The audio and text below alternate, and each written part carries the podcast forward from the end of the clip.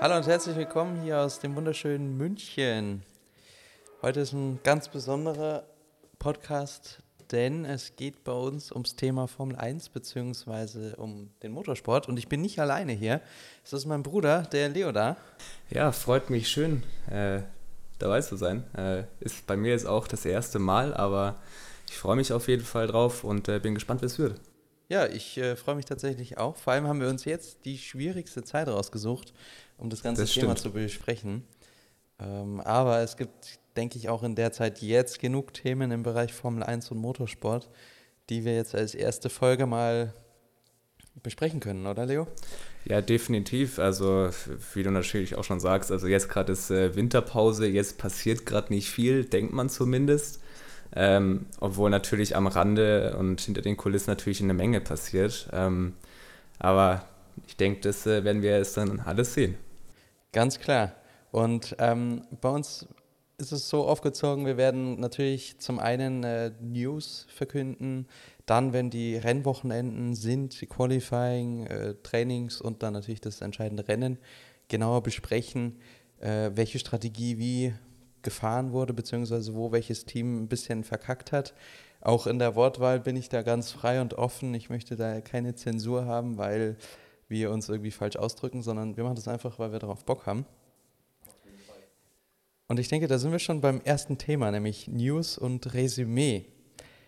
Was für ein Jahr 2020 im Bereich der Formel 1, oder? Ja, unfassbar. Also ich denke, damit hat keiner gerechnet, vor allem mit dem verzögerten Start. Ich, äh, ich glaube, wir haben ja erst im Juni angefangen. Also da wäre ja normalerweise schon fast sogar die Zwischenpause in der normalen Saison. Aber was für ein actionreiches Jahr wir dann trotzdem noch hatten. Ganz klar, wenn man bedenkt, dass wir, dass alle Rennteams schon in Australien fertig waren, das Training schon lief, Samstag Qualifying wurde abgesagt und Sonntag stand dann das Rennen noch in der Mache und es wurde dann auch abgesagt und dann gab es ja erstmal, ich weiß nicht mehr genau wie lange, aber einen Monat kein Formel 1. Ja, also mindestens. Äh, Es war ja natürlich auch ein etwas äh, schwieriges Thema, würde ich jetzt mal sagen. Also das war ja März, ich glaube, äh, das Wochenende zum 13., soweit ich noch richtig weiß. Und äh, da war das ganze Jahr mit äh, Covid-19 und der Pandemie natürlich erst am Losgehen so wirklich, ähm, dass man da wirklich drauf schaut und dann irgendwie gesehen hat, ach du Scheiße, äh, das könnte ein Riesenproblem werden. Die Formel 1 war natürlich dann schon äh, ziemlich am Laufen. Ähm, wobei man natürlich auch aus dem Fahrerlager die ein oder andere Stimme gehört hat, die das überhaupt nicht äh, toll gefunden haben. Also hier zum Beispiel einen Lewis Hamilton oder einen Sebastian Vettel, die ja beide sogar noch am gleichen Tag der Absage des Rennens sogar nach Hause geflogen sind. Also war natürlich schon ein bisschen kritisch, dass irgendwie so lange äh, gewollt wurde, dass das Rennen durchgezogen wird. Ja, ich muss auch ehrlich sein, äh, ich, ich hätte ich hätt mich schon gefreut, aber ich glaube, so hatte jeder diese, diesen Mist äh, an Virus anders eingeschätzt und natürlich ist es gut gewesen, so wie es dann verlaufen ist, ganz klar. Aber jetzt mal abseits von, von Australien und dem verzögerten Start, also ich glaube, ich habe noch keine Formel 1-Saison mitbekommen, wo so viele Crashs entstanden sind, äh, wie in dieser. Ja, unfassbar. Also, ich meine, äh, wir beide sind ja, also wir schauen die Formel 1 ja noch nicht so lange aktiv, muss man sagen. Also klar, man hat die letzten zehn Jahre immer mal wieder was mitbekommen. Also wir beide sind ja jetzt auch in einem Alter, wo wir die Zeit von Sebastian Vettel bei Red Bull äh, wirklich mitbekommen haben, auch Ja. wenn wir es nicht aktiv irgendwie äh, mitgeschaut haben. Aber das stimmt auf jeden Fall. Also was dieses äh, Jahr das passiert ist, ich meine, wir hatten nur 17 Rennen, ähm, also drei, äh, vier weniger sogar als äh, letzte Saison.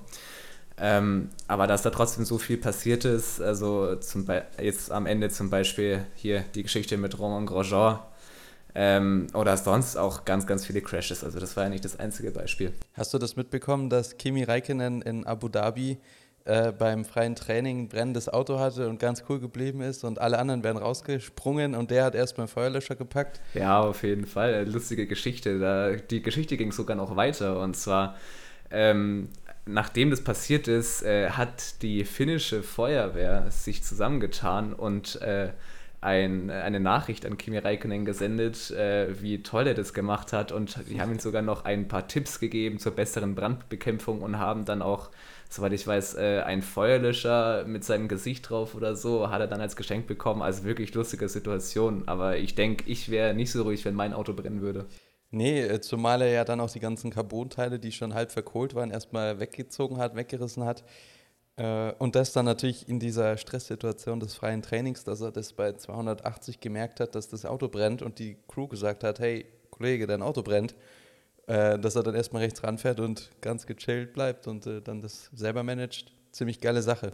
Ja, natürlich. Also er wird ja auch nicht umsonst Iceman genannt, ja. ähm, ich denke mal, äh, der ist äh, eh ziemlich cool. Also der war ja schon äh, sein ganze, seine ganze Karriere ähm, ziemlich ruhig, was solche Sachen anging. Äh, Wenn es dann um Party oder ähnliches ging, hat er natürlich schon erstmal den Kimi raushängen lassen, würde ich sagen.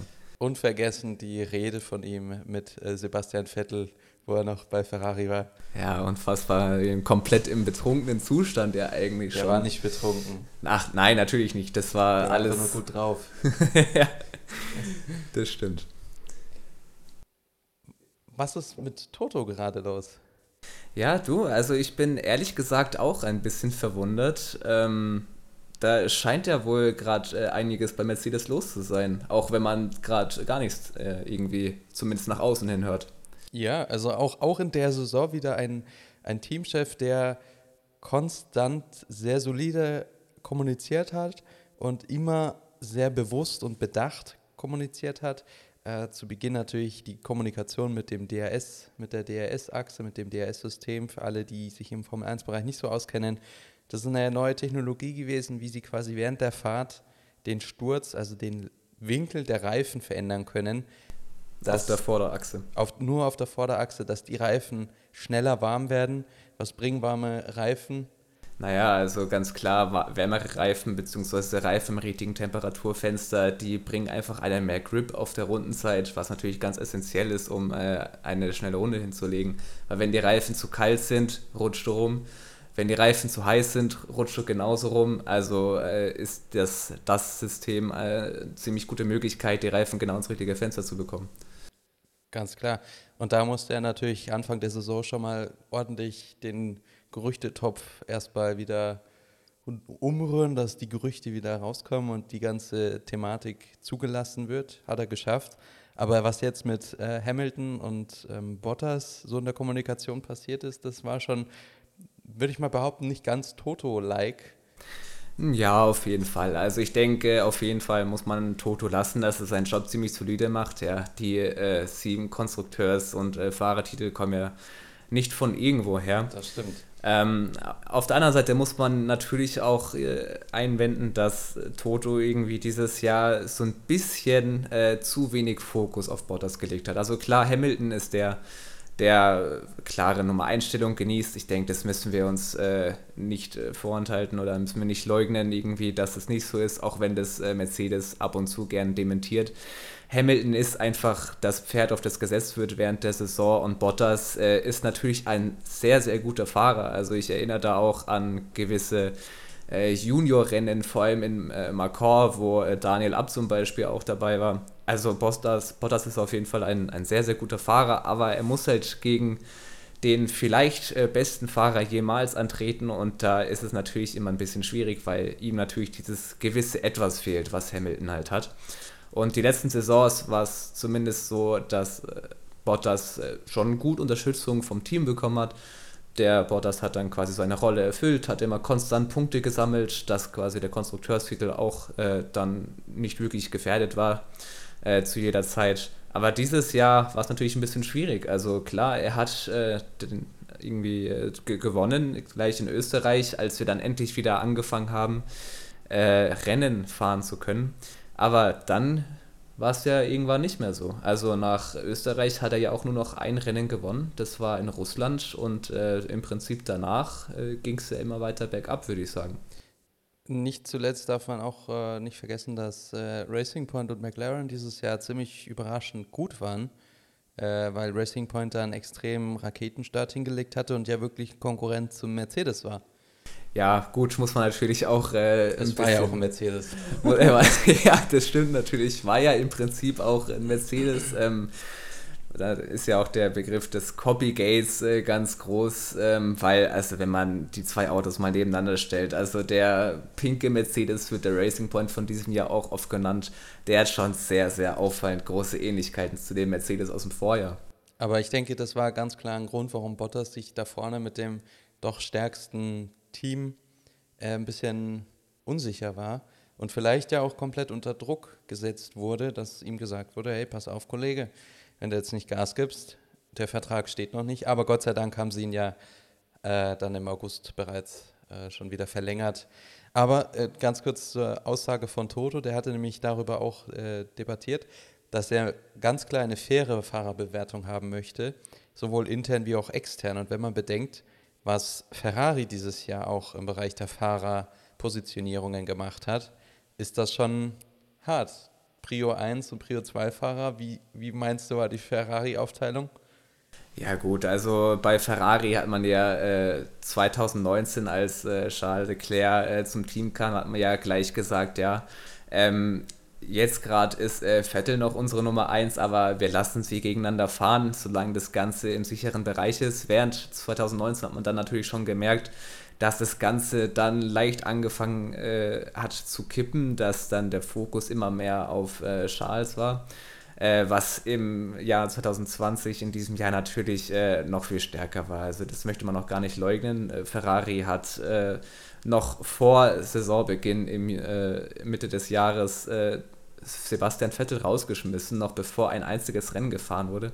Und es knackst natürlich schon sehr am Selbstbewusstsein, denke ich. Also wenn du vor allem für so ein prestigereiches Team fährst wie Ferrari, ja, ähm, das dieses Jahr sein tausendstes Rennen gefahren hat, äh, da ist natürlich schon, ist man, denke ich, auf jeden Fall sehr traurig darüber, dass äh, einem nicht mal die Chance in der Saison gegeben wird, sich zu beweisen, sondern dass man gleich davor äh, rausgeschmissen wird. Also bei Ferrari denke ich, und das war auch schon immer so, muss man natürlich sagen, also das ist im Prinzip auch so ein bisschen Teil der Philosophie von Ferrari. Es gibt eine Nummer 1, mit der will man Jagd auf den Titel machen und äh, die Nummer 2 muss er natürlich so gut sein, konstant Punkte einzufahren ähm, um den Konstrukteurstitel aufzuholen. Und wenn man sich das mal vor Augen führt, äh, sind da die Ähnlichkeiten zu Mercedes dann ja auch äh, schon ziemlich groß. Also bei Mercedes wäre es jetzt nicht anders, würde ich sagen.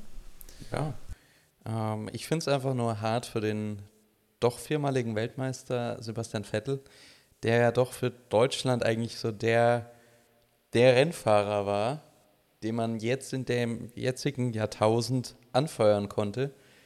Ja, das, das stimmt natürlich. Also fair ist es auf, auf alle Fälle nicht. Und äh, ich finde auch nicht, dass man so mit einem Sebastian Vettel oder generell mit einem viermaligen Weltmeister umgehen sollte. Also Ferrari hat da einfach grundlegend was falsch gemacht, eine falsche Entscheidung getroffen, finde ich, weil natürlich das Auto dieses Jahr, äh, ist wahrscheinlich äh, hinreichend bekannt, war einfach äh, richtig kacke. Und äh, dann noch einen Fahrer zu haben, dessen Selbstbewusstsein angeknackst ist, äh, weil er noch vor Saisonbeginn äh, die Absage erteilt hat, dass man nächstes Jahr nicht mehr mit ihm weitermachen wird, das hilft einem natürlich überhaupt nicht. Und äh, dahingehend denke ich, dass äh, Ferrari da schon einiges falsch gemacht hat. Ähm, äh, natürlich einerseits auf dem Auto, ähm, da gab es ja dann auch das Problem mit, mit letztem Jahr, dass äh, mit dem Motor da so ein bisschen was im, im Busch war und dass es dann einen geheimen Deal mit der FIA gab. Ähm, und das Problem, dass das Auto ja dieses Jahr so langsam war, ist wegen dem Motor. Also der Motor selbst ist nicht gut. Äh, das Auto haben sie auf den vermeintlich illegalen Motor angepasst, das ganze Chassis und so. Ähm, und dann ist alles, äh, ja, ist halt alles dazu gekommen, dass das Auto halt zu langsam war. Und dann jemanden zu haben wie Vettel, der es eigentlich nicht verdient, so behandelt zu werden. Ja, auch ja. ein Leclerc. Auch der ist zwar, musste kämpfen, aber er ist ein bisschen Tacken besser gefahren als der Vettel. Aber auch für ihn. Ich meine, es gibt einfach diese bisher drei Top-Teams, die es in der Formel 1 gab: Red Bull, Mercedes und äh, logischerweise Ferrari. Und dass die dann nicht mal in der Konstrukteurswertung, also nicht nur nicht knapp das mit dem Titel nicht schaffen oder den zweiten Platz nicht erreichen, sondern das ist ja wirklich, da hat es ja vorne und hinten gefehlt an, an den Punkten. Also die, die sind ja alle gut gefahren, aber mit einem langsamen Auto. Ja, auf jeden Fall. Also da muss man, glaube ich, auch äh, die Credits an Schal geben. Der hat das Auto unfassbar gut unter Kontrolle gehabt, dafür, dass es so schlecht war. Ähm, natürlich auch ein sehr, sehr loses Heck, äh, was einem Sebastian Vettel eher nicht so äh, gefällt als zu den Zeiten, als Vettel Weltmeister geworden ist war der blaue Diffuser natürlich eine ganz große Sache, dass man sehr, sehr viel Stabilität auf dem Heck hat, äh, was natürlich Sebastian äh, ziemlich gefallen hat. Und im Prinzip der Ferrari dieses Jahr war genau das Gegenteil. Also man muss sich da nichts, nichts vorhalten. Das Auto war einfach nicht auf Sebastian äh, abgestimmt. Klar gilt es natürlich auch, dass man sich auf das Auto anpasst, soweit wie möglich. Aber allein daran, dass das Auto so konzipiert ist, denke ich, sieht man schon ziemlich, dass der Fokus auf Schal ist. Ja, klar. Zumal ja während der Saison dann schon die Gerüchte brodelten, ähm, als klar war, dass Vettel nicht mehr für Ferrari fährt, ob er nicht wieder zurück zu Red Bull kommt oder äh, nicht. Und da ja, hat Helmut Marko ja einiges äh, direkt schon von Anfang gesagt, dass aktuell schon Gespräche laufen, aber man wusste natürlich nicht, ob es jetzt privater Natur war, geschäftlicher Natur oder gar der Teamwechsel dann schon besprochen wird. Ich denke auf jeden Fall, dass es da ein paar Gespräche gab. Letztens äh, in einem Interview mit Servus TV äh, wurden Helmut Marko äh, ja auch ziemlich viele Fragen gestellt. Und da hat er auch nicht dementiert, dass es äh, auch zeitweise um den Sitz ging. Nur als es dann wirklich um ernsthafte Gespräche ähm, hätte stattfinden können, äh, da war es dann natürlich schon so, dass Sebastian Vettel äh, bei Racing Point, die ja dieses Jahr in Essen Martin umbenannt werden, äh, dann schon einen Sitz hatte. Und äh, Dietrich Matteschitz, äh, von dem hat man ja auch äh, so ein ganz bisschen was gehört, dass er gesagt hat zu Christian Horner und Helmut Marko holt unseren verlorenen Sohn zurück, quasi als das goldene Kind von Red Bull, mit dem man es geschafft hat, viermal Weltmeister zu werden. War natürlich der Wille da, würde ich sagen, aber einfach, da hat das Timing dann noch nicht, nicht mehr gepasst und äh, ich denke, zu Saisonbeginn wollte man jetzt auch noch nicht komplett auf Alex Albon verzichten. Ich meine, im ersten Rennen hätte er ja eventuell sogar den Sieg holen können, wäre er nicht mit Lewis Hamilton kollidiert. Mal wieder. Mal wieder, muss man sagen, ja. Also das war ja in Brasilien schon der Fall und dann im Prinzip zwei Rennen später, ja, direkt beim Saisonauftakt dann nochmal muss man sagen, Hamilton wurde dafür ja auch bestraft, äh, wie ich finde, äh, gerecht, weil äh, das einfach ein, ein gutes Überholmanöver von Albon war und er hätte halt diese eine Reifenbreite noch äh, mehr Platz geben müssen, der Hamilton, sodass äh, er den Albon nicht wieder mal rausdreht. Ähm, und zu der Zeit war natürlich Albon natürlich auch äh, der zweite Fahrer gesetzt und da konnte man damals ja noch gar nicht ahnen, wie das dann mit Albon jetzt ausgehen wird. Ich meine, jetzt hat er seinen Sitz verloren, ähm, aber das war zu Saisonbeginn natürlich noch nicht klar. Jetzt fährt er ja für die DTM. Auch da, oder wird fahren, auch da bin ich gespannt, wie er sich da schlägt, denn er ist ja auch kein schlechter Fahrer. Wir dürfen alle nicht vergessen, jeder Formel-1-Fahrer, egal ob es ein äh, Fittipaldi ist, der jetzt das, die ersten Rennen im Formel-1-Auto fahren Oder durfte. ein Jack Aitken. Ja, genau. All das sind ja auch Profi-Rennfahrer, die können unendlich gut mit dem Auto fahren. Und auch da gibt es natürlich dann verschiedene Abstufungen, dass trotzdem ein Hamilton mit einem ähnlichen Auto natürlich nicht vergleichbar, aber trotzdem schneller fahren kann, weil er auch einfach die Erfahrung hat. Aber zum nächsten Thema, was, was meinst du, ist denn gerade so in der Gerüchteküche los? Was hast du so gehört? Ach du, ja, also wenn wir vielleicht noch gleich bei dem Thema Hamilton bleiben wollen. Also ich meine, wir haben 20, 2021 und äh, Hamilton ist äh, der einzige Fahrer, der noch keinen neuen Vertrag unterschrieben hat. Er ist zwar gelistet als, also auf der offiziellen Webseite der Formel 1 als Fahrer, der 2021 fahren wird. Ohne Vertrag ist es natürlich aber ein bisschen schwierig und äh, da gab es natürlich dann äh, das eine oder andere Gerücht. Ähm, die meisten gehen davon aus, dass es einfach ums Geld geht und äh, da denke ich, äh, wird das, ich denke schon, dass es so sein wird, ähm, weil woran soll es denn sonst scheitern? Ich meine, Hamilton will für Mercedes fahren, Mercedes hat das beste Auto. Natürlich will ein siebenmaliger Weltmeister immer im besten Auto sitzen und äh, Mercedes will Hamilton haben, weil er der Beste seiner Zeit zumindest ist und äh, die im Prinzip ist das ja eine Symbiose, die, die wollen miteinander arbeiten, aber es sind natürlich die Details, die dann ein bisschen hapern können. Ich meine, Hamilton gehört zu den Topverdienern, ja, also er liegt schon im mehrstelligen Millionenbereich, äh, was den Gehalt angeht. Das ein oder andere Gerücht besagt, dass er 45 Millionen als Gehalt in seinem neuen Vertrag haben will und äh, Mercedes aber nicht bereit ist, so viel zu zahlen. Natürlich äh, ist der Ola Kalelius natürlich auch äh, ein gewisser Problemfaktor, sage ich jetzt mal. Also die verstehen sie natürlich alle gut. Aber ich denke nicht, dass er quasi als äh, Chefchef äh, dazu bereit ist, wirklich so viel an Hamilton zu zahlen. Weißt du was? Weißt du, was da Cristiano Ronaldo dazu sagt?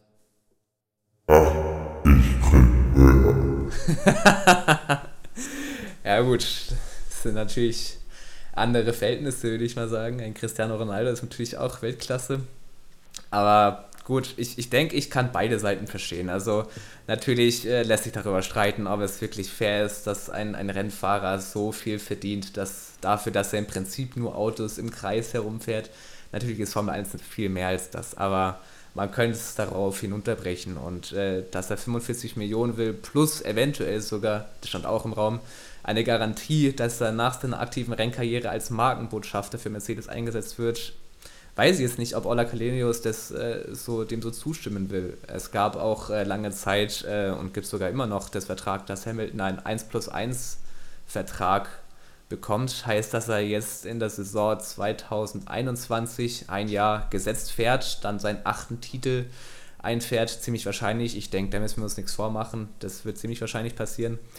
Ähm, und was passiert nach dem Plus 1? Naja, das ist dann eben das Gerücht. Äh, eventuell, also nachdem er seinen achten Titel eingefahren hat na, in dieser Saison, besteht dann die Möglichkeit auf Verlängerung des Vertrages um eben ein weiteres Jahr.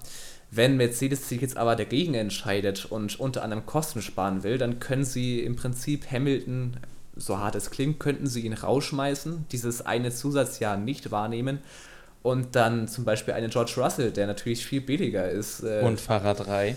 Und Fahrer 3 muss man sagen, er wurde ja auch in Bahrain 2 eingesetzt und äh, da hat man gesehen, wie unfassbar gut George ist. Und aus Sicht von äh, Mercedes, vom Vorstand, äh, wäre das natürlich ein sehr denkbares Szenario. Ich meine, man würde sich wahrscheinlich über 40 Millionen sparen. Ähm, und das ist dann auch eine Summe, selbst für die Formel 1, wo man dann schon zweimal nachdenkt. Zumal auch äh, Hamilton nicht mehr ganz der Jüngste ist. Ich meine, wir sprechen da ja immer noch über junge Hüpfer. Äh, es ist aber immer noch ein älterer Sport. Es gibt viele Fahrer, die jetzt in höherem Alter erst wieder in die Formel 1 zurückkommen. Äh, Wink an Alonso. Ähm, und da denke ich, wird sich Mercedes auch hinorientieren, weil natürlich ist Hamilton ein, ein Riesenname. Jeder kennt äh, Lewis Hamilton und jeder hat so seine Sympathiepunkte für ihn oder auch gegen ihn. Oder auch gegen ihn. Aber ein noch jüngerer Fahrer, der ähnliche Sympathiepunkte hat und äh, Stand der Zeit ist, wie ein George Russell, bin ich mir sicher, da wird sich Mercedes ganz klar drüber Gedanken machen. Ja, definitiv. Und wenn wir dann auch gleich bei den Theorien bleiben wollen, äh, Toto Wolf hat ja seinen Vertrag mit Mercedes jetzt letztens um weitere drei Jahre verlängert und eben damit ist dann dieses Gerücht des 1 plus 1 Vertrages eben aufgekommen für Hamilton. Aber Moment mal, ist nicht Toto Wolf sogar bei George Russell auch ein Manager? Das stimmt, nämlich im Fall im Jahre 2017, soweit ich weiß, äh, haben die beiden eine Partnerschaft von, äh, vor, also zumindest ist das äh, nach außen hin bekannt, von zehn Jahren eingegangen. Das heißt, der Tote Wolf managt die Karriere von äh, George Russell und das wird natürlich auch alles im Einklang mit dem 1 plus 1 Vertrag von Hamilton sein. Denn äh, selbst wenn Hamilton dieses eine extra Jahr wahrnehmen würde, könnte oder dürfte, wäre dann quasi im dritten Jahr, also im letzten vertraglichen Jahr von Tote Wolf mit Mercedes im Prinzip die, der, der Coup seiner, seiner Karriere für Mercedes, dass er George Russell ins Auto setzt und dann äh, eventuell sogar mit George Russell nochmal Weltmeister wird. Das wäre natürlich das i-Tüpfelchen, beziehungsweise die Kirsche auf der Sahnetorte. Ähm, aber wo wir gerade bei der Kirsche auf der Sahnetorte sind, eine Kirsche darf nicht zu alt sein, was für eine billige Brücke. Da sind wir tatsächlich beim Young Driver, bei der Young Driver Academy. Hast du das mitbekommen, was da gerade los ist, dass äh, Carlos Sainz von Ferrari ins Young Driver, in die Young Driver Academy geschickt wird? Ah ja, das, sowas äh, ist natürlich äh, ein Umstand äh, der jetzigen Regelung, denke ich mal. Also das Ganze hat ja damit angefangen, dass äh, Renault bei der FIA angefragt hat, ob man denn nicht bitte, bitte, bitte äh, den Alonso fahren lassen kann bei dem Young Drivers Test und haben das natürlich dann begründet mit dem riesen Engagement von Renault und äh, im Prinzip hat die FIA dem dann stattgegeben und äh, da wollten dann die anderen Teams natürlich nachziehen. Also der Young Drivers Test ist natürlich eigentlich äh, für Fahrer ausgelegt, die keine aktiven Formel 1-Fahrer sind oder mal waren, so wie es Alonso war, sondern dass da so junge Hüpfer wie zum Beispiel ein Callum Eilert äh, mal zum Zug kommen oder ein Mick Robert Schwarzer oder ein Mick Schumacher natürlich. Und äh, jetzt in diesem Jahr gab es da die Ausnahme mit Alonso und äh, das fanden die anderen Teams natürlich äh, nicht so schön. Ähm, und dann musste die vier natürlich das dann für jeden erlauben. Ja, ganz klar, mein sympathischster Teamchef meinte, ich bin etwas fassungslos über diesen Entschluss, dass ein doch erfahrener Rennfahrer wie Alonso bzw. Sainz bei den Young Drivern mitfahren dürfen. Ich wollte eigentlich die, den Young Driver, die wirklich auch jung sind und, wie du schon gesagt hast, ähm, keine Formel-1-Erfahrung haben, die Chance bieten. So Andreas Seidel. Ja, also Andreas Seidel, muss man ja sagen, ist äh, natürlich ein sehr bodenständiger Mensch und der macht seinen Job ja auch mega gut. Also soweit ich weiß, ist er zu 2018, glaube ich, ähm, irgendwann äh, zu McLaren gestoßen und seitdem ging es ja wirklich unfassbar bergauf. Also die Saisons 2019, 2020 waren sehr, sehr erfolgreich für McLaren. 2019 sind sie Vierter gewesen. 2020 haben sie jetzt sogar es geschafft, auf den dritten Platz in der Konstrukteurswertung zu fahren. Natürlich ist das natürlich etwas, äh, was Andreas Seidel nicht so gefällt, wenn da andere Fahrer, also ein Alonso oder so, äh, irgendwie jetzt zum Zug kommen dürfen. Noch dazu, weil McLaren gerade selber äh, keine wirklichen Nachwuchsfahrer hat, beziehungsweise sie hätten halt äh, Ricardo eingesetzt, äh, wenn sie das schon weit genug im Voraus geplant haben. Ja. Schwierige Thematik. Auch da, aber das sind genau die Themen, die kommen jetzt alle so auf. Wenn man da erstmal merkt, so, was da eigentlich im Hintergrund alles passiert, parallel zu den ganzen Fahrten, zu den verschiedenen Rennwochenenden, ähm, ist einfach echt wahnsinnig umfangreich. Was ich aber auch äh, richtig interessant war, fand, war die Argumentation, warum Red Bull äh, Checo, also Sergio Perez, anstelle von Hülkenberg ins Team genommen hat. Mm, ja, natürlich. Also klar, äh, macht Sinn, äh, dass man einen äh, Sergio Perez nimmt. Ich meine, der ist ja eigentlich auch schon fast ein Urgestein der Formel 1, fährt er seit nun auch schon zehn Jahren und konnte natürlich unfassbar viel Erfahrung sammeln. Und äh, das hat Helmut Marke natürlich auch in dem Interview mit äh, Servus TV bestätigt. Warum man Checo Hülkenberg den Vorzug gegeben hat, äh, hatte im Prinzip mehrere Gründe. Also klar, Hülkenberg ist ein super solider Fahrer. Mit dem kann man nichts falsch machen, würde ich mal sagen. Ähm, hat man auch dieses, gesehen? Ja, hat man dieses Jahr natürlich auch gesehen. Also kein aktives Cockpit gehabt, äh, trotzdem irgendwie dreimal gefahren. Also zweimal als Ersatz für Sergio Perez in den England-Rennen. Und hat so viel, fast so viele Punkte wie Vettel in der ganzen Saison. Das stimmt, das muss man sich mal vor Augen halten. Und Hülkenberg ist nur drei Rennen gefahren und äh, Vettel die ganzen 17. Also das ist natürlich schon ziemlich krass. Ähm, warum man aber Checo den Vortritt äh, gegeben hat vor ähm, Hülkenberg, äh, macht Sinn in meinen Augen, weil Checo hat äh, mehrjährige Erfahrung mit den Mercedes-Motoren.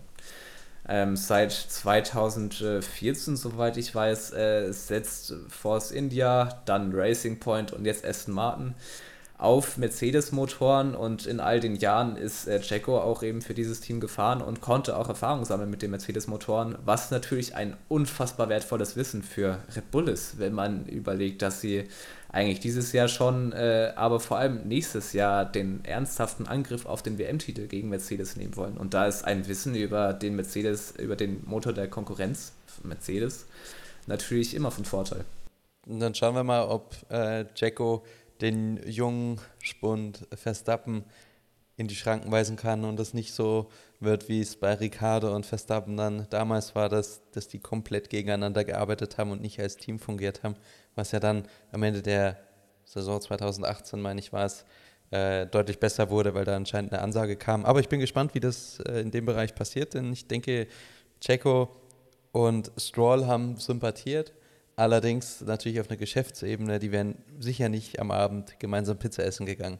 Nee, auf jeden Fall nicht. Also ähm, Checo, wie gesagt, ist ein unfassbar schneller, schneller Fahrer. Allerdings äh, muss ich sagen, denke ich nicht, dass er Max Verstappen schlagen kann, einfach weil Max Verstappen ein unfassbar großes Ausnahmetalent ist.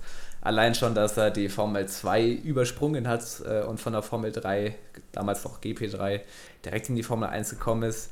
Äh, ist natürlich auch dem Umstand geschuldet, dass äh, zu dem Zeitpunkt Red Bull keinen Platz mehr für Verstappen hatte in einem Formel 2-Team und die deswegen gleich Formel 1 mit ihm angefangen haben. Verstehe ich. Aber also ich hätte den Sprung auch mitgemacht. Ja, klar. Also wer, wer nicht? Und äh, ich meine, das hat sich ja auch ausgezahlt. Also wenn man sieht, was für ein Ausnahmetalent dieser junge Kerl ist, das ist einfach der Wahnsinn. Und ja, Checo äh, wird das, das denke ich, wird ihn nicht schlagen können, aber er wird sehr, sehr nah an ihm dran sein. Und Auf da wird Fall. diese Lücke von über einer halben Sekunde, was ja bei Alex Albon äh, leider gang und gäbe war, die wird es nicht geben.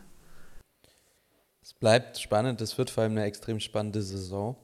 Aber ich, vielleicht nochmal kurz äh, zurück zu Vettel bzw. zum neuen Team, das daraus entstanden ist, nämlich zu Aston Martin. Da hast du einiges ähm, gehört. Ich habe auch verschiedene Sachen gehört. Beispielsweise, dass Aston Martin mit äh, Vettel doch verspätet erst trainieren kann. Heißt, der arme Vettel steigt jetzt in ein komplett neues Auto und ist dann auch noch einer der letzten in der Garde, der das Auto das erste Mal fährt. Ja, definitiv. Also, das ist natürlich äh, eine schwierige Sache. Äh, ich weiß jetzt nicht, ob man das wirklich als fair bezeichnen kann. Ich wage es jetzt mal zu behaupten, nicht. Äh, weil einfach ein Alonso, der dann im Prinzip so viel Vorzug äh, bekommt. Ähm, ich meine, Vettel ist genauso Weltmeister, sogar, wenn man jetzt mal das Böse formulieren will, äh, doppelt so viel. Er hat vier Weltmeistertitel gegen zwei. Ähm, aber gut, ich meine, Vettel, denke ich, wird mit dem Auto ziemlich klarkommen. Noch dazu, weil das ja der Aston Martin aller Voraussicht nach ähm, auf dem Vorgängermodell basieren wird von diesem Jahr, der auf dem Vorgängermodell ähm, Mercedes basiert. Also ähm, da ist natürlich auch ein viel, viel stabileres Heck dabei. Und äh, ich denke, dass Vettel auf keinen Fall so große Probleme hat äh, mit dem neuen Team Aston Martin äh, wie jetzt mit Ferrari.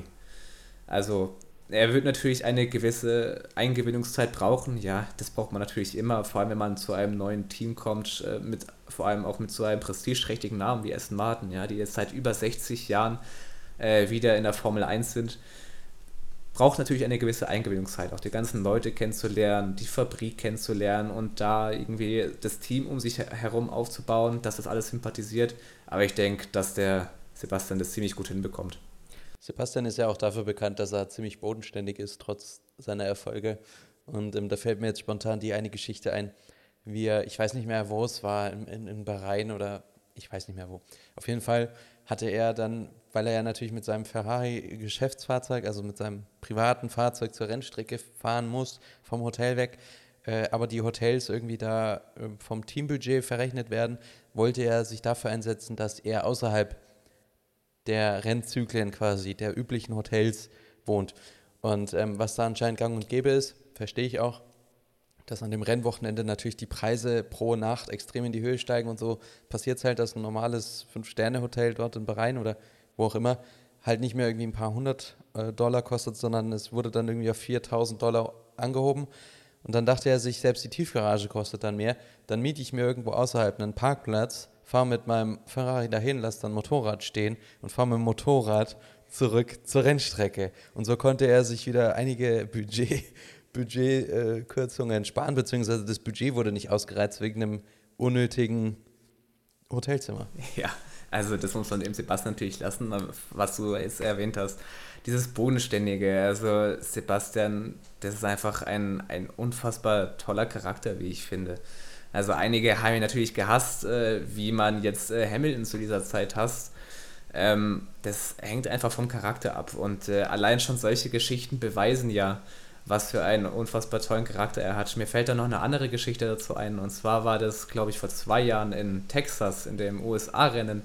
Da hat er sich mit einem Fan unterhalten, ähm, der eben auch seit ewiger Zeit äh, Formel 1-Fan ist. Also ich glaube, der ist, äh, lass mich lügen, um die 50 gewesen und hat die Anfänge von Sebastian Vettel mitbekommen in der Formel 1 und natürlich auch die Weltmeisterzeit.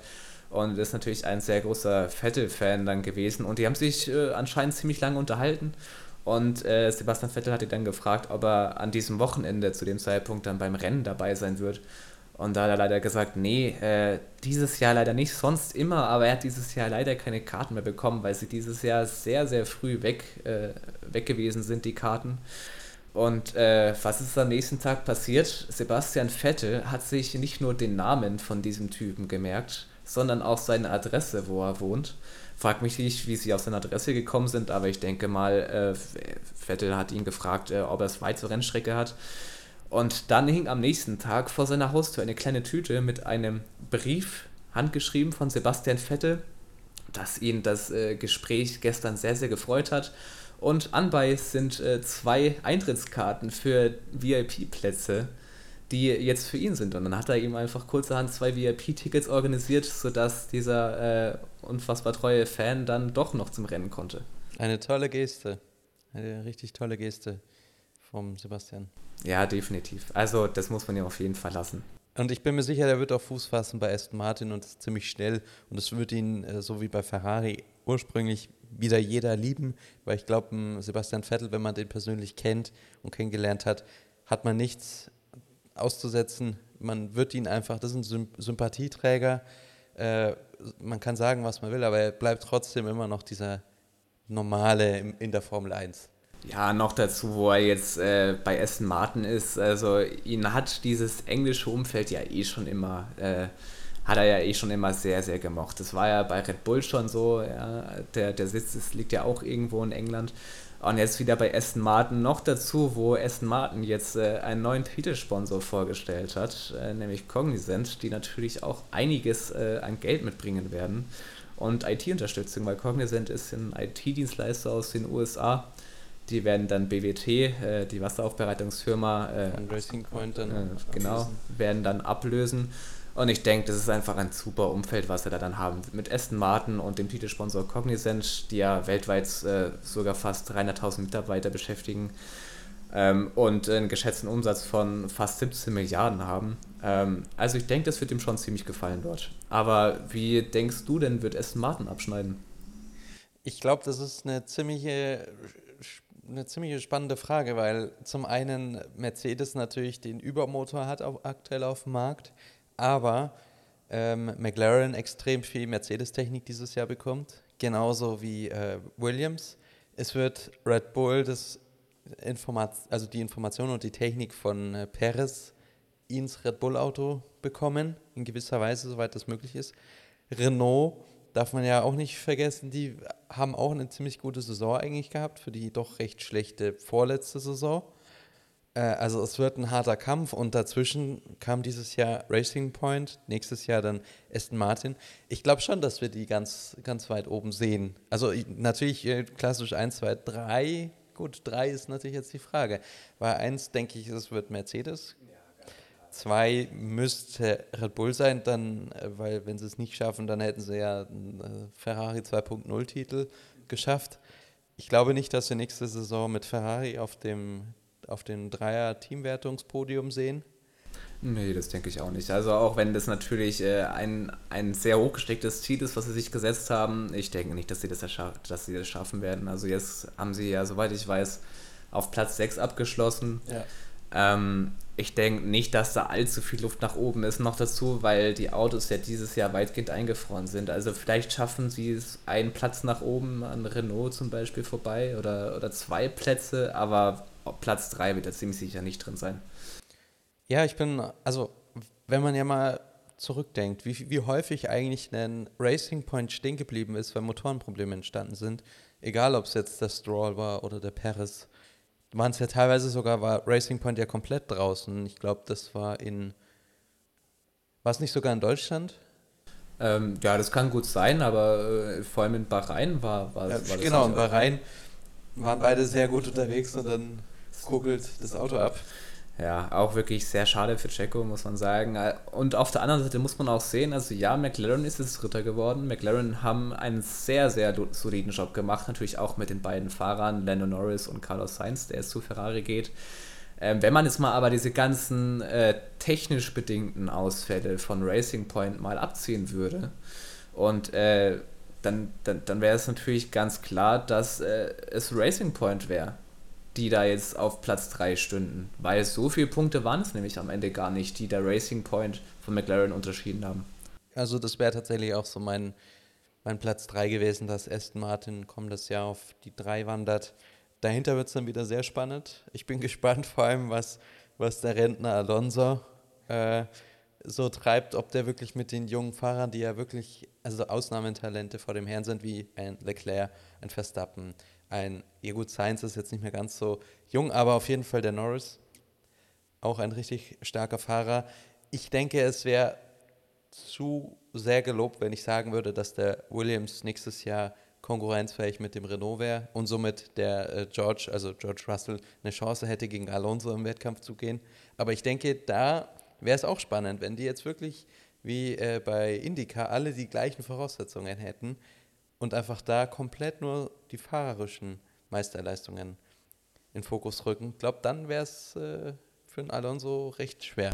Ja, das ist ja natürlich ein Wunsch, äh, den viele schon über im Prinzip schon die ganze Geschichte der Formel 1 haben. Also klar, ich denke jetzt auch nicht, dass äh, Williams so einen großen Schritt machen wird. Vielleicht schaffen sie es an, an Haas vorbei oder Alfa Romeo oder vielleicht sogar beiden. Äh, das weiß man jetzt nicht noch dazu, weil Mercedes ja jetzt den kompletten, die komplette Power Unit von Mercedes bezieht. Ähm, somit auch das Getriebe und die ganzen Hydrauliken. Ähm, zu dem Punkt, äh, ob man vielleicht diese ganzen Autos vereinheitlichen sollte, wie es in der Formel 2 zum Beispiel der Fall ist, ist natürlich die Frage. Also klar, dann kommt es wirklich nur noch allgemein auf, auf die Fahrer, fahrerische Leistung an und auf das Können des Fahrers und natürlich auch das Team im Hintergrund mit der Strategie und so weiter.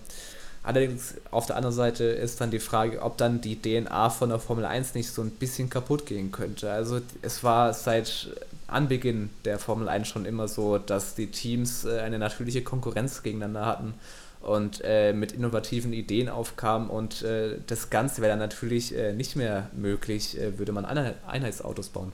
Vor allem, wenn man bedenkt, wie viel Technologie eigentlich im Serienauto steckt, die aus der Formel 1 kommen oder kamen. Also verschiedene Aerodynamikpakete, die damals in der Formel 1 konzipiert waren, findet man natürlich jetzt abgewandt im Straßenauto, wenn man festgestellt hat, mit der Aerodynamik, also dem Luftwiderstand eines Fahrzeugs, wird auf der einen Seite höhere Geschwindigkeit erzeugt, auf der anderen Seite die Effizienz deutlich interessanter. Am Ende des Tages regiert Geld weiterhin die Welt, auch in Sportarten wie der Formel 1.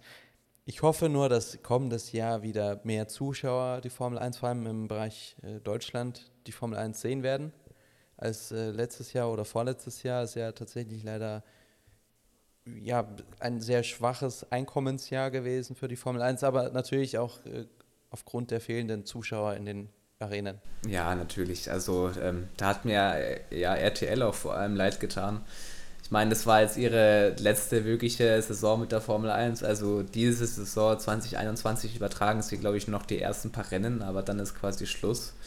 Und äh, von denen kennt man ja auch äh, Namen wie Kai Ebel oder ähm, ähnliche, die natürlich, äh, ja, die natürlich auch äh, ziemlich bekannt sind. Und da geht auch eine sehr, sehr lange Geschichte Formel 1, zumindest im deutschen Fernsehen, quasi zu Ende. Ich meine, Sky hat äh, dann die mehr oder weniger die alleinigen Rechte. Äh, dann, ab dann empfängt man Formel 1 nur noch über Sky oder über die Formel 1 App selber.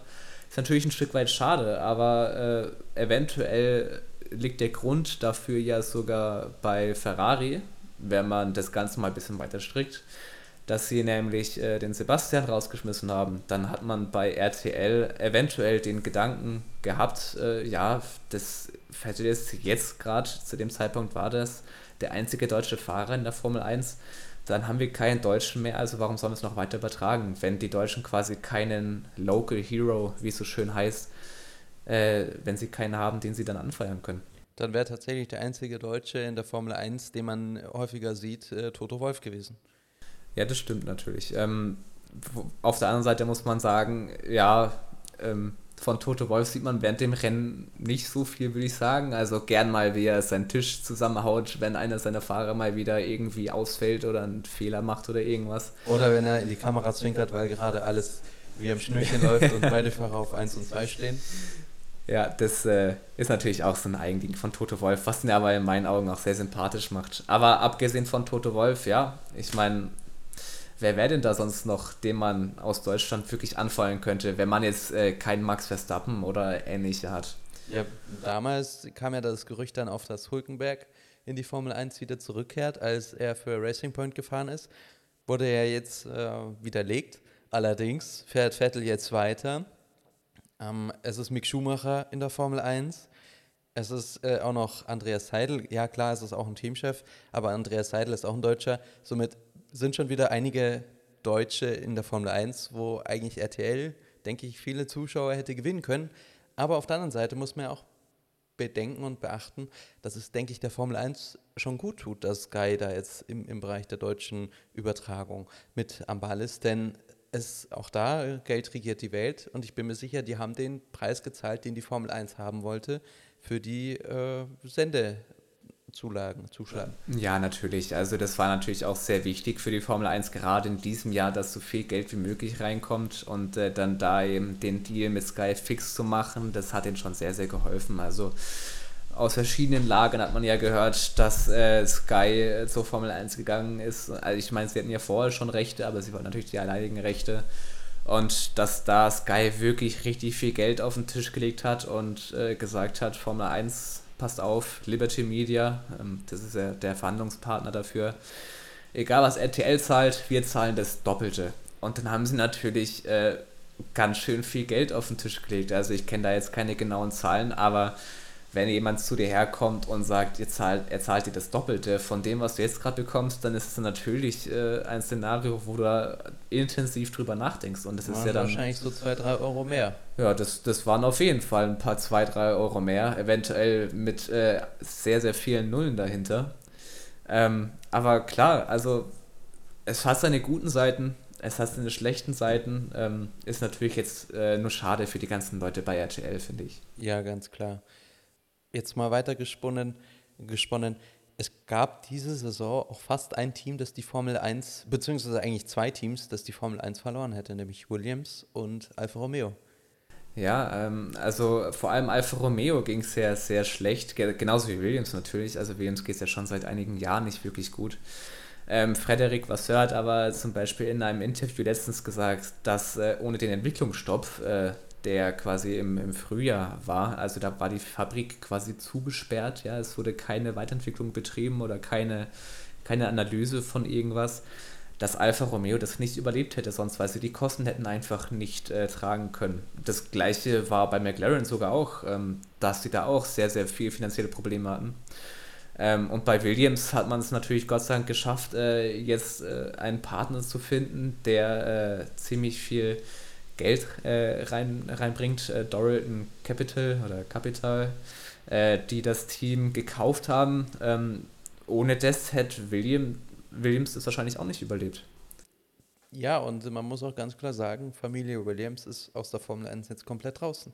Ja, leider auch ein sehr, sehr emotionaler Moment. Äh, das äh, war natürlich von vielen nicht vorhergesehen. Also am Anfang hieß es noch als Doralton Capital sich in das Team eingekauft hat, äh, dass im Prinzip alle Positionen so bleiben, dass das quasi eine, eine Finanzspritze war und dass natürlich Anteilseigner sind und äh, hier im Vorstand natürlich irgendwie ein bisschen mitbestimmen können, aber die Positionen soweit gleich bleiben. Ähm, das war am Anfang die Aussage und äh, war ja dann im Prinzip auch ziemlich lange so festgesetzt, bis dann die Erklärung kam, dass zu dem Grand Prix in Italien, wo Pierre Gasly gewonnen hat, nach dem Grand Prix, dass äh, Claire Williams und Frank Williams sich äh, von dem Team zurückziehen, was natürlich sehr, sehr schade ist, äh, dass der traditionsreiche Rennstall Williams nicht mehr in den Händen der Familie liegt. Aber vielleicht passiert es ja so wie bei Sauber damals, bei Alfa Romeo, dass sie einfach wieder durch, den, durch eine Möglichkeit, durch eine Chance zurückkommen und dann erfolgreich sind. Die ersten Jahre von Alfa Romeo unter Sauber waren auch echt gut, wenn man berücksichtigt, dass die eigentlich eingestiegen sind und schon in der Mitte ziemlich gut mitgefahren sind. Schade natürlich, aber dennoch, dass äh, diese Traditionsfamilie nicht mehr dabei ist. Aber tatsächlich haben wir noch ein paar technische Veränderungen, die dieses Jahr vielleicht auch noch interessant werden. Ich habe nämlich herausgefunden, dass es zwar Regulierungen gab für Budgets, also für, für das Formel 1 Budget der Teams, ich hatte gelesen, irgendwie 45 Millionen äh, Euro für die Entwicklungskosten bzw. Äh, ja, Weiterentwicklung. Allerdings sind da die Fahrer nicht mit eingerechnet und die ganzen Materialien, so wie ich das gehört habe, auch nicht. Heißt, es geht wirklich nur, das ist das Budget, das jedes Team hat für die Entwicklung. Heißt, äh, neue Pressen für Carbonteile, neue Aerodynamik, Probungen und und und. Ja, natürlich. Also ähm, man muss sagen, das meiste ist ja jetzt äh, sogar eingefroren. Also man hat natürlich auch nicht so viele Möglichkeiten, dieses Kapital für dieses Jahr auszugeben. Also äh, ganz grob gesagt äh, ist im Prinzip alles eingefroren, was unter der Carbonhülle, unter dem Chassis ist. Bis auf natürlich den Motor und dazugehöriges, also die Hydraulik für den Motor oder irgendwelche Schmierstoffe. Ähm, aber im Prinzip alles andere darunter ist weitgehend eingefroren. Man kann somit nur noch äh, das Chassis selbst überarbeiten ähm, und äh, die Aerodynamik außerhalb am Auto. Und selbst die ist ja auch nicht äh, komplett frei von äh, Regularien. Ähm, da wurde ja jetzt auch einiges angepasst. Zum Beispiel der Unterboden. Also jetzt gerade haben wir äh, Formel 1 Autos, die im Prinzip einen, einen rechteckigen Unterboden haben. Ja, ähm, der natürlich äh, gewisse Einlässe und Auslässe hat und äh, gewisse Zacken und äh, alle möglichen technischen Spielereien. Äh, das ist jetzt äh, dieses Jahr nicht mehr so. Ähm, da hat man äh, zugunsten Pirellis das Ganze ein bisschen angepasst, ähm, weil äh, man muss sagen, diese Autos sind unfassbar schnell. Ja, das ist ja ganz klar. Und die Kräfte, die auf den Fahrer wirken, die sind exorbitant groß. Irgendwann kommen aber die Reifen auch an ihre Belastungsgrenze. Und äh, das hat Pirelli ganz klar gesagt, Leute, also wir haben jetzt gerade die schnellsten, aber gleichzeitig auch die schwersten Autos, die es jemals in der Geschichte der Formel 1 gab.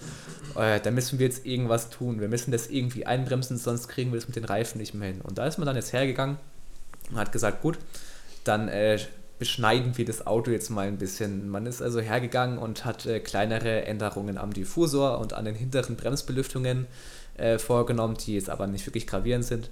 Das, das wirklich gravierendste ist dabei noch der Unterboden selbst, wie gerade schon gesagt. Also der ist, der ist im Prinzip 1,80 Meter breit gewesen. Ähm, jetzt gerade äh, ist ja ein Rechteck.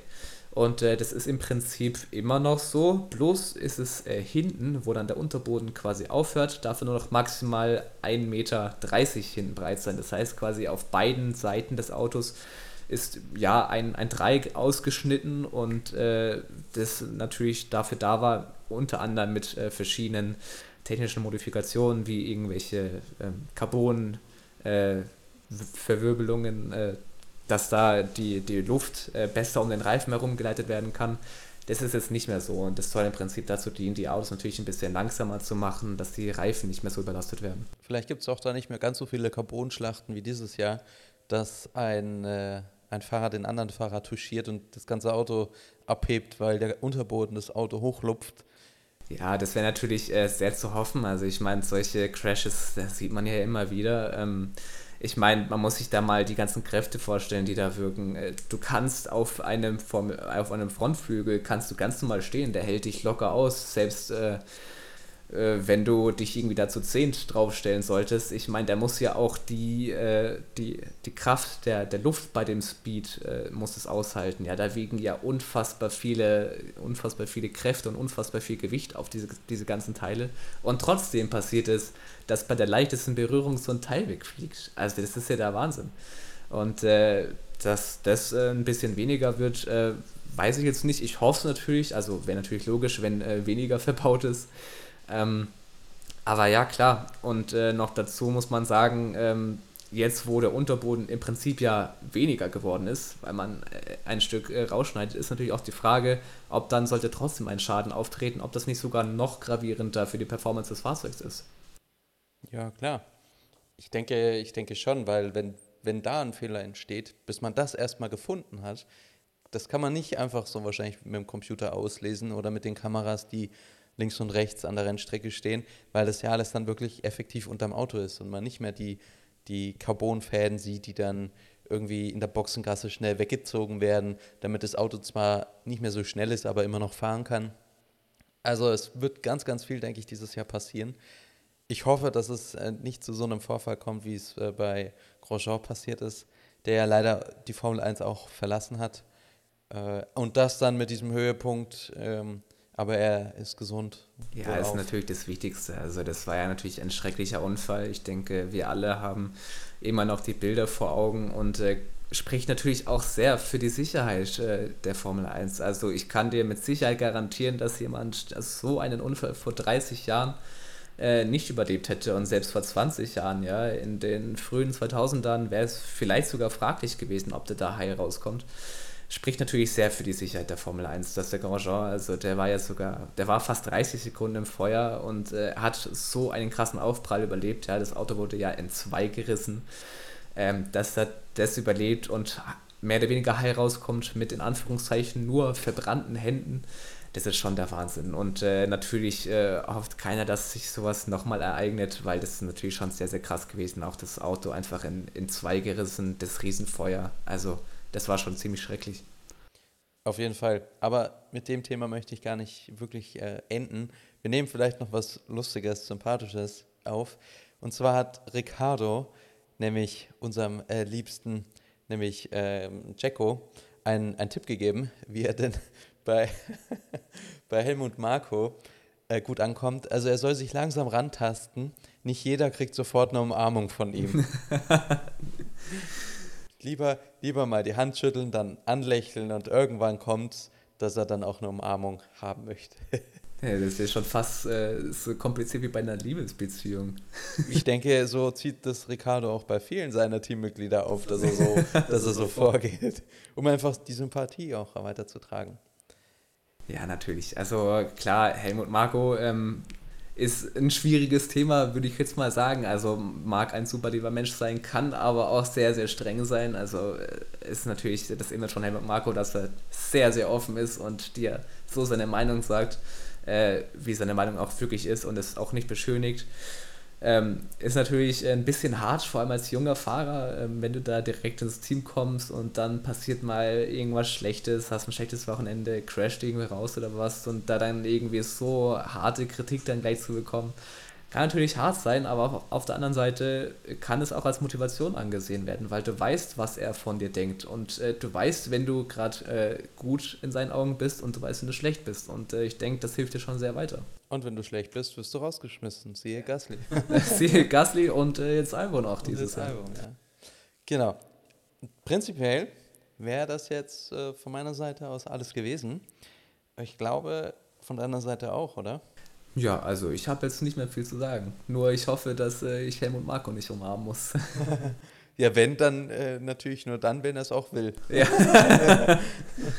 nee, aber es war äh, sehr geil. Cool, dass wir das jetzt so machen. Und ich denke, das war jetzt äh, unsere erste Folge. Ich bin gespannt, wie die nächsten so laufen und vor allem, wenn wir uns das nächste Mal hören. Ja, das freut mich auf jeden Fall. Also das nächste Mal wieder anschalten hier bei Grid Crew. Wir werden die Podcasts dann hoffentlich nach jedem Rennen online stellen. Und mehr dazu erfahrt ihr aber dann früher oder später so oder so. Bis dann. Ciao, ciao.